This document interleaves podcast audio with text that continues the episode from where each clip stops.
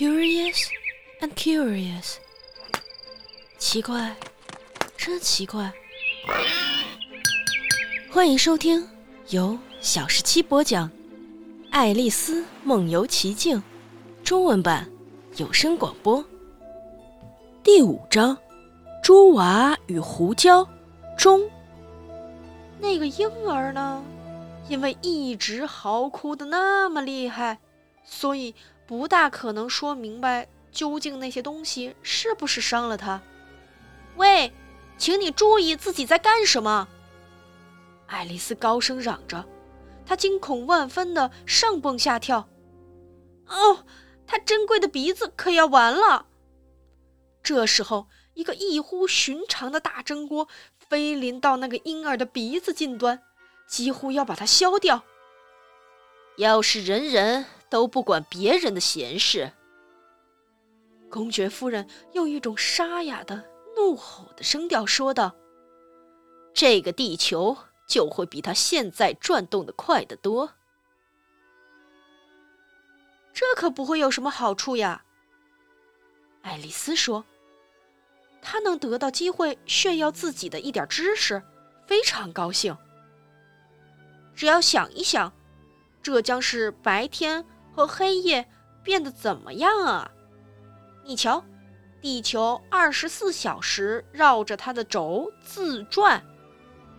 提起斧子，公爵夫人说道：“把他的脑袋砍掉。”爱丽丝相当惊恐不安地瞧了一眼那位厨师，看看他是否打算遵从这个指令。但是那位厨师正在忙于搅拌大锅汤，不像是在听什么。因此，他再继续说下去：“我想是二十四小时，否则是不是二十四小时呢？我……哦，不要叫我心烦。”那位公爵夫人说：“我一点儿都受不了数字。”说着，他重新开始哄他的婴儿，一面哄一面对婴儿唱着一种催眠曲。每一句的最后一个音，把婴儿冷不丁的摇晃一下。对你的小孩说话要粗暴，要是他打喷嚏，就打他，别轻饶。他打喷嚏只为了使人恼，因为戏弄人的事儿。他知道。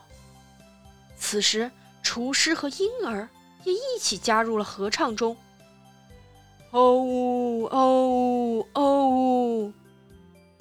那位公爵夫人唱这首歌的第二段的时候，也一直把那个婴儿猛地往上往下的抛。那可怜的小东西呼嚎的那么厉害，以至于爱丽丝难以听清楚歌词。对孩子说话，我没有好腔调。他打喷嚏，他打得很公道，因为他只要喜欢闻胡椒，就能够随心所欲闻个饱。哦哦哦！喂，要是你愿意的话，你可以抱抱他。那位公爵夫人对爱丽丝说，一面说。就一面把那个婴儿抛给了他。我必须走了，我要准备去跟王后玩追球游戏了。于是他匆匆忙忙的走出厨房。那位厨师把一只煎锅扔过去追赶他，但是只差一点儿，没打中。爱丽丝好不容易才接住了那个婴儿。因为它是一个形状奇特的小怪物，它的四肢都直直的伸开，就像一只海星。爱丽丝心中这样想。她在接住那个小可怜的时候，它正像蒸汽那样呼哧呼哧的喷鼻息，同时不停的把身子拱起来，一会儿又把身子直直的。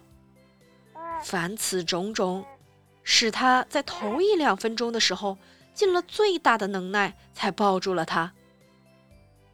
他终于明白抱这个婴儿的正确方法，那就是把它拧成一个像绳结一样的东西，然后牢牢地抓住他的右耳和左脚，以免他自己恢复原状。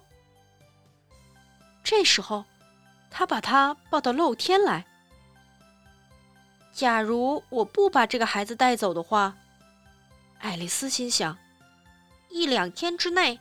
他们肯定会把他杀死的，把他扔到那里不管，不就等于是谋杀吗？后面这句他是高声喊出来的，那个小东西的嘴巴里咕噜咕噜的响着，作为回答。这一次他已经停止打喷嚏了，不要咕噜咕噜叫了，爱丽丝说。这完全不是表达你自己想法的正确方法。那个婴儿却咕噜咕噜地叫了起来。爱丽丝非常焦急地盯着他的脸，要弄明白他究竟是怎么搞的。毫无疑问，他长着一个非常上翘的鼻子，很像一个猪鼻子，不大像一个人鼻子。他的眼睛对一个婴儿来说。实在是过分小了。整体看来，爱丽丝一点也不喜欢这个家伙的长相。不过，或许他只不过是在嘤嘤啜泣吧。他心里想，并且再一次盯着他的眼睛瞧，想知道他的眼睛是否有泪水。没有，不见泪水呀。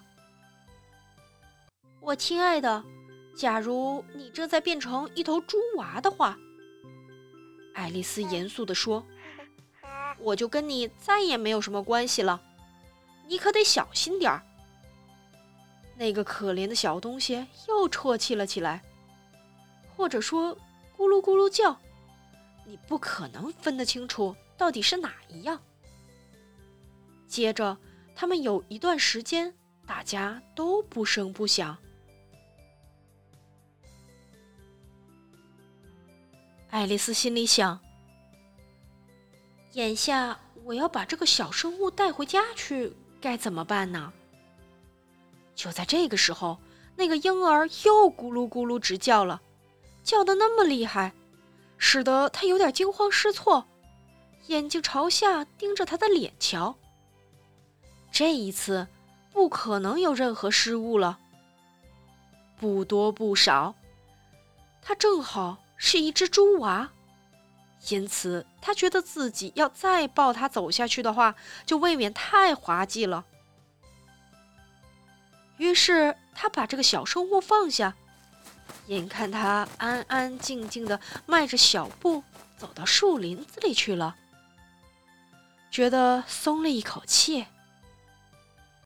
如果他长大，爱丽丝自言自语地说。他会变成一个丑八怪的小孩子。不过，我觉得他已经成为了一个相当漂亮的猪娃了。接着，他开始思量他认识的其他孩子们，要是成为一些猪娃的话，谁可能有很不错的样子？就在他对自己说：“如果谁知道。”把它们变一变的正确方法的话，本集播讲完毕。如果你喜欢，不要忘记三连、订阅、喜欢、关注我哦。